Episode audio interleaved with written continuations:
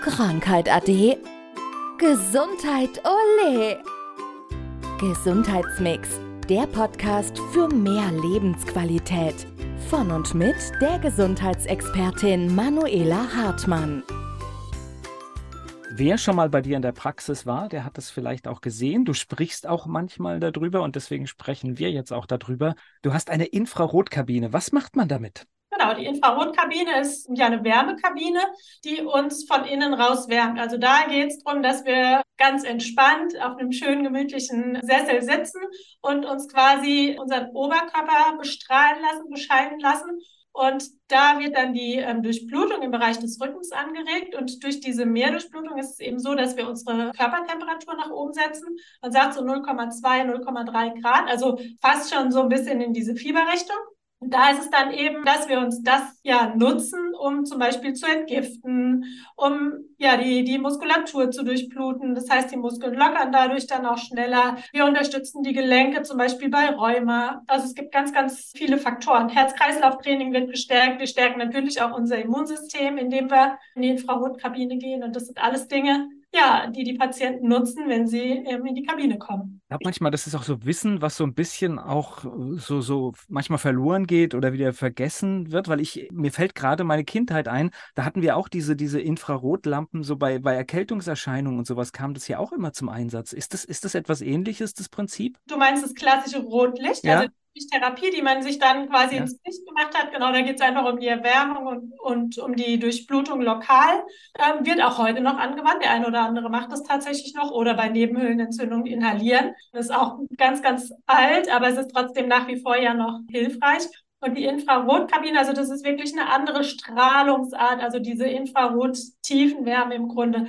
Aber es ist eben trotzdem so, dass wir ähm, dadurch, wie gesagt, so ein künstliches Fieber her hervorrufen. Und ich sage immer, mindestens einmal im Jahr Fiebern ist was, was sogar gesund ist, weil in dem Moment der Körper wirklich den kompletten Dreck rausschwitzt, er entgiftet, er leitet aus. Und das ist ja dann am Ende auch wieder was, was uns langfristig gesund hält. Und die Fähigkeit zu fiebern ist tatsächlich auch, zumindest höre ich das, wenn du mit Menschen sprichst, gibt es wirklich Menschen, die zum Teil seit Jahren kein Fieber mehr hatten, ja? Genau, also entweder oft auch unterdrückt, ne, durch verschiedenste Methoden und deswegen sage ich auch immer wieder, geht eben regelmäßig entgiften über dann die Infrarotkabine zum Beispiel. Also dass du quasi dieses künstliche Fiebern hervorrufst, weil du dann deinem Körper eben was Gutes tust. Und man sagt in der Naturheilkunde auch so, jedes Fiebern im Kindesalter ist eine Erkrankung weniger im Erwachsenenalter. Und deswegen macht mich das heute auch wirklich traurig oder fast sogar wütend, wenn ich sehe, dass ja die Kinder Fiebersäfte bekommen und gar nicht fiebern dürfen, obwohl es ja ein Schutz ist des Körpers. Also es bedeutet ja, wenn wir fiebern,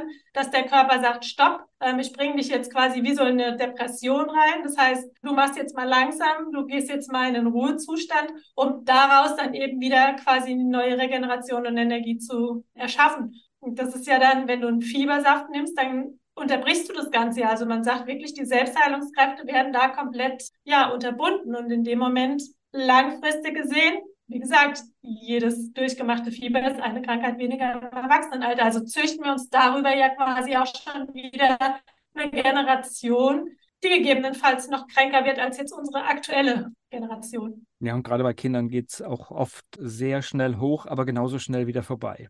Ja, und du kannst ja auch ganz klassisch dann mal einen Wadenwickel zum Beispiel anwenden. Also das sind aber Dinge, das ist ja dann natürlich runtergebracht, aber eben nicht über eine Chemie, sondern eben dann über die klassisch altbewährten Methoden. So, wann setzt du die Infrarotkabine ein? Was sind die Indikatoren? Also klar, bei mir ist natürlich Schwerpunkt jetzt erstmal, äh, sagen wir mal, Wirbelsäulenerkrankungen, Muskel-Skelettssystemerkrankungen. Da ist es natürlich allererste Priorität. Die Leute bleiben oft auch nach der Behandlung und setzen sich dann für 25 Minuten bis eine Dreiviertelstunde in die Infrarotkabine. Aber es gibt wirklich auch äh, welche, die nehmen es zur Stärkung des Immunsystems und die kommen dann ein bis zweimal die Woche. Jetzt so, wenn die Erkältungszeit beginnt, wobei sie dieses Jahr gefühlt nie weg war, aber meistens so im September kommen sie dann, um quasi ihr Immunsystem zu stärken und einen guten Grundstein für den Winter zu legen. Und dann eben mal über drei, vier, fünf Wochen, zweimal die Woche, wirklich ganz intensiv, um wirklich auch, sagen wir mal, den Dreck, der sich im Laufe des Jahres angesammelt hat, rauszuschwitzen. Und danach reicht im Grunde so einmal die Woche. Und ich habe es tatsächlich selbst mal ausprobiert und auch eine Patientin hat es ausprobiert. Wir haben uns mal beide mit einem weißen Höschen reingesetzt, um einfach zu schauen, was passiert. Und es war wirklich so, dass am Anfang in den ersten Sitzungen wirklich der Rand also es ist jetzt ekelhaft, aber einfach nur mal äh, von der Vorstellung her, der war wirklich richtig dunkel. Und je öfter wir dann drin gesessen haben, dann war es eben so, es wurde immer weniger. Und dann konntest du natürlich auch dadurch den Erfolg sehen, den die Sitzungen dann gebracht haben. Das heißt, der, der grobe Dreck war dann wirklich raus. Und wir nehmen ja immer wieder im Alltag einfach Dreck auf, sei es über irgendwelche Kosmetikartikel, über die Ernährung und so weiter. Und das sind eben Dinge, die wir dann aktiv wieder rausschwitzen und den Körper dadurch entlasten. Das war Gesundheitsmix, der Podcast für mehr Lebensqualität. Von und mit der Gesundheitsexpertin Manuela Hartmann. Die im Podcast dargestellten Inhalte dienen ausschließlich der allgemeinen Information. Sie stellen keine Empfehlung oder Bewerbung der beschriebenen oder erwähnten diagnostischen Methoden oder Behandlungen dar und ersetzen keinesfalls die Beratung durch Therapeuten. Bitte wenden Sie sich bei gesundheitlichen Fragen oder Beschwerden immer an die Therapeutin oder den Therapeuten Ihres Vertrauens.